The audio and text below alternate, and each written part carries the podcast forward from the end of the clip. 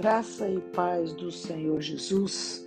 Nesta manhã quero compartilhar com vocês sobre o poder da intercessão. Números capítulo 13 fala do relatório que os espias trouxeram para Moisés da terra prometida. Aquele relatório abalou profundamente o povo de Israel, porque eles perceberam que se Deus não intervisse, eles nunca chegariam lá. E ao invés de confiar nessa intervenção de Deus, eles tomaram outra postura, olhar a sua impotência.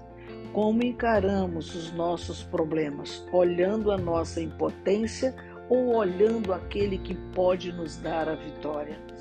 Israel olhou para si, se viram como gafanhotos, eram tão pequenos, tão vis diante daquelas, daquele povo forte, daquelas muralhas fortalecidas também, e a sua postura foi se rebelar contra Deus.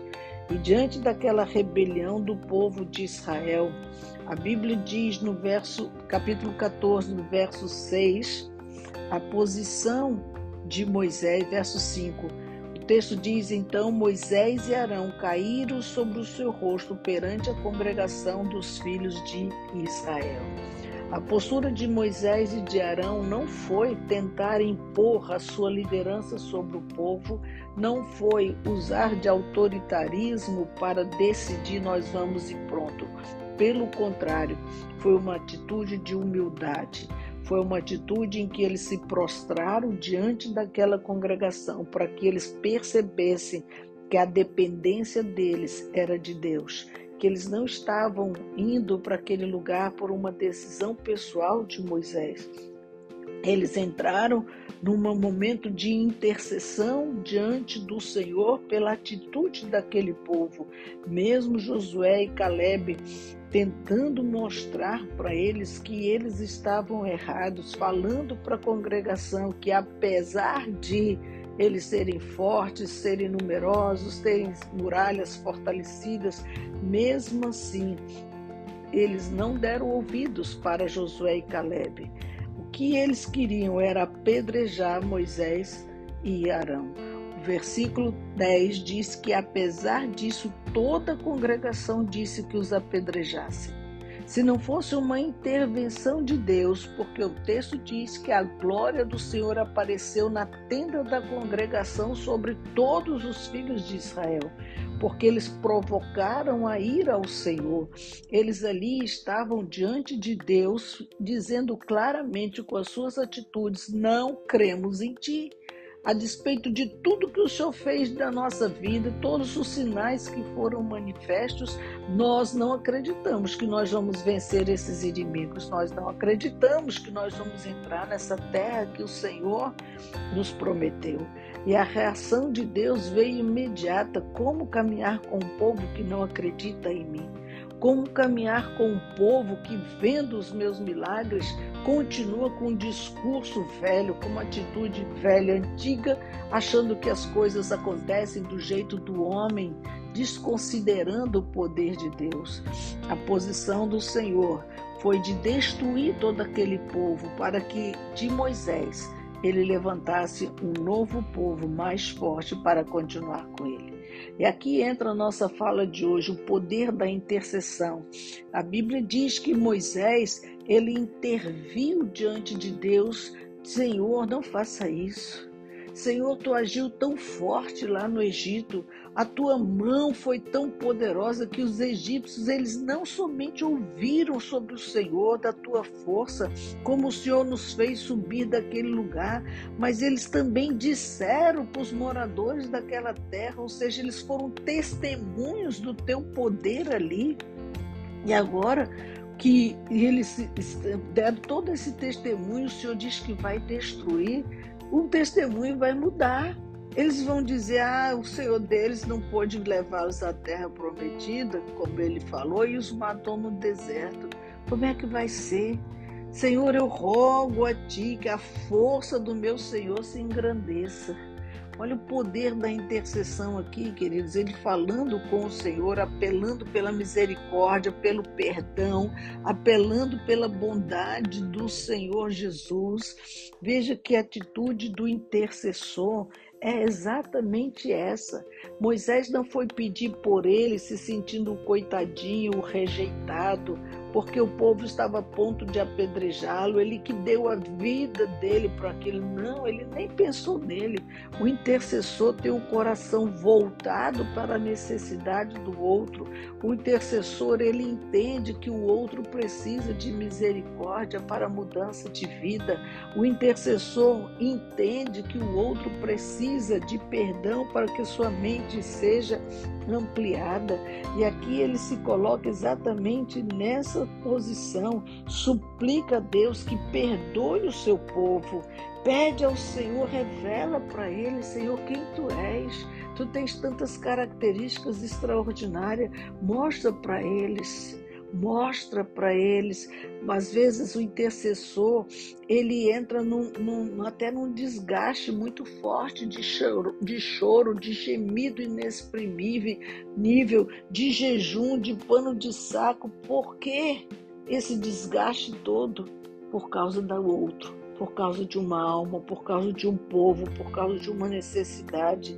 E Deus ouve, queridos. E nesta hora Moisés estava aqui apelando para que Deus ouvisse o seu clamor em relação ao seu povo, sabendo que Deus, ele é imensamente paciente, sabendo que Deus, ele é cheio de amor e que nós podemos contar com esse amor, sabendo que Deus perdoa inúmeras vezes os nossos pecados, porque ele é misericordioso.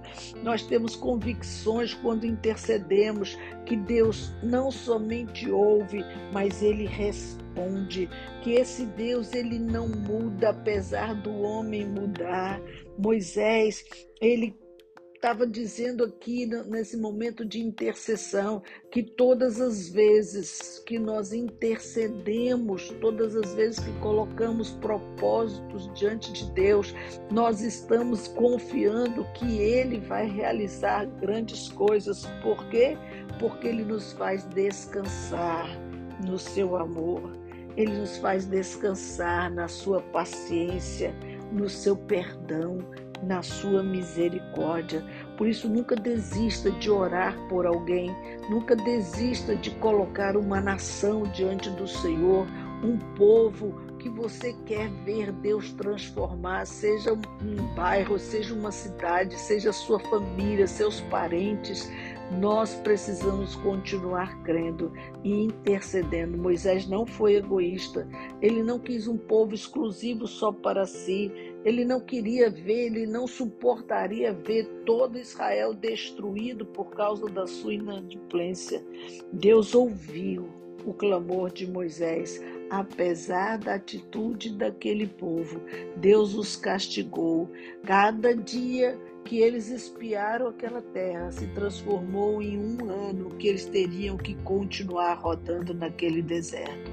Por isso, o tempo que eles viveram ali foram 40 anos andando naquele deserto, para que desse tempo de toda essa geração incrédula morrer ali e não participar da terra prometida.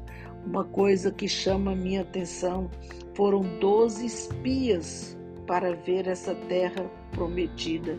E daqueles doze, só dois deram um relatório favorável. E você sabe o que aconteceu com os outros dez? A Bíblia ele diz claramente que aqueles dez eles faleceram no deserto, eles foram consumidos naquele deserto por causa dos seus relatórios. É muito grave isso, poder destruidor da nossa boca, destruiu a fé do povo, destruiu a esperança de chegar logo no seu destino, destruiu a convicção da vitória de Deus na vida dele.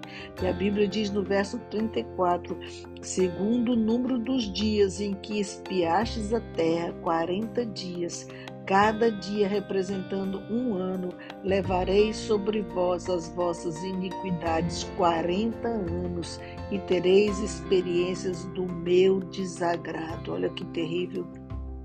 Olha que terrível. Olha que terrível experimentar o desagrado de Deus. Eu, Senhor, falei Assim farei a toda esta má congregação que se levantou contra mim neste deserto, se consumirão e aí falecerão. Queridos, o verso 36 diz: Os homens que Moisés mandara espiar a terra e que, voltando, fizeram murmurar toda a congregação contra ele, inflamando a terra, esses mesmos homens que inflamaram a terra morreram da praga perante o Senhor. Isso é gravíssimo, gravíssimo, porque nós precisamos ter cuidado Estamos inflamando o povo contra Deus ou estamos conduzindo o povo para encontrar-se com Deus? Estamos inflamando o povo contra a liderança, anulando o poder de Deus, ou nós estamos ensinando-os a ser como Deus, paciente, amoroso, misericordioso e perdoador? O cuidado que precisamos ter neste mundo em refletir a imagem perfeita de Deus, deve ser observado todos os dias na nossa vida. Que Deus levante você como um intercessor, uma intercessora nesta terra que represente de fato Deus e não a si mesmo. Deus abençoe, em nome de Jesus.